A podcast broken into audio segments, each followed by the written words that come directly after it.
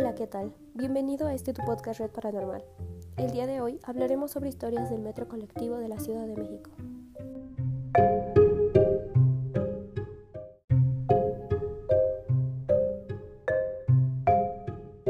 Hoy en día, en el metro colectivo de la Ciudad de México rumoran ciertos hechos que aún no son comprobados.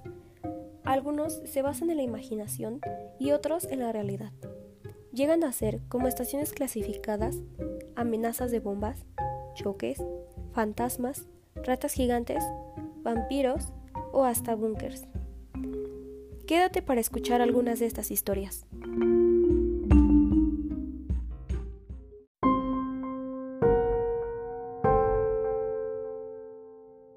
La niña de la estación de la terminal aérea.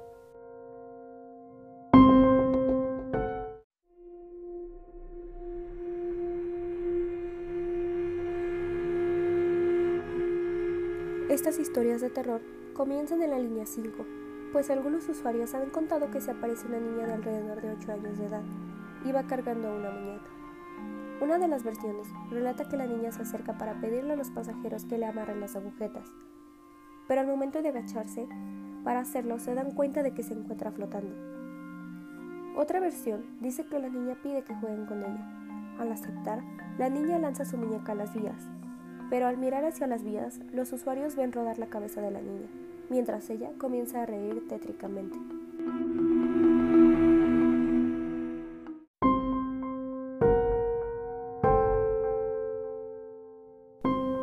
El empleado del metro.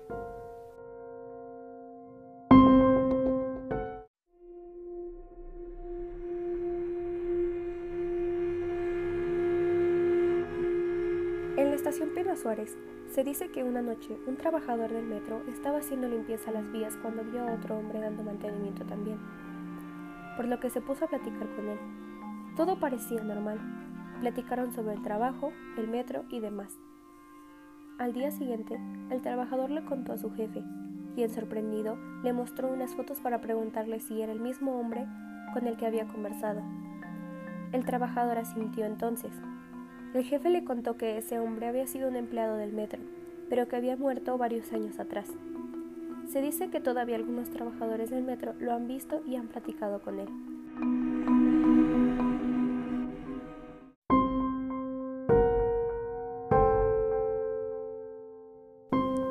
El vampiro.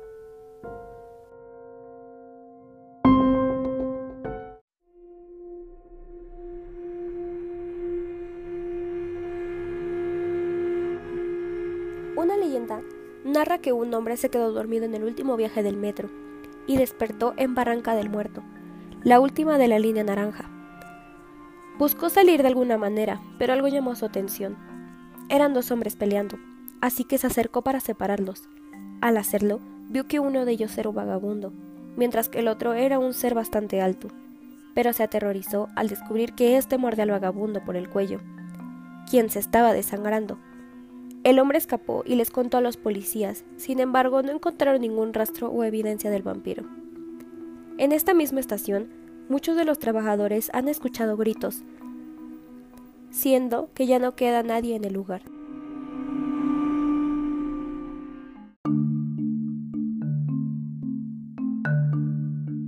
Gracias por llegar al final de este podcast. Te invito a seguirme en Instagram como Red Paranormal ya que estaré subiendo mucho contenido y podrás compartirme tus historias para ponerlas en el siguiente podcast. Muchas gracias.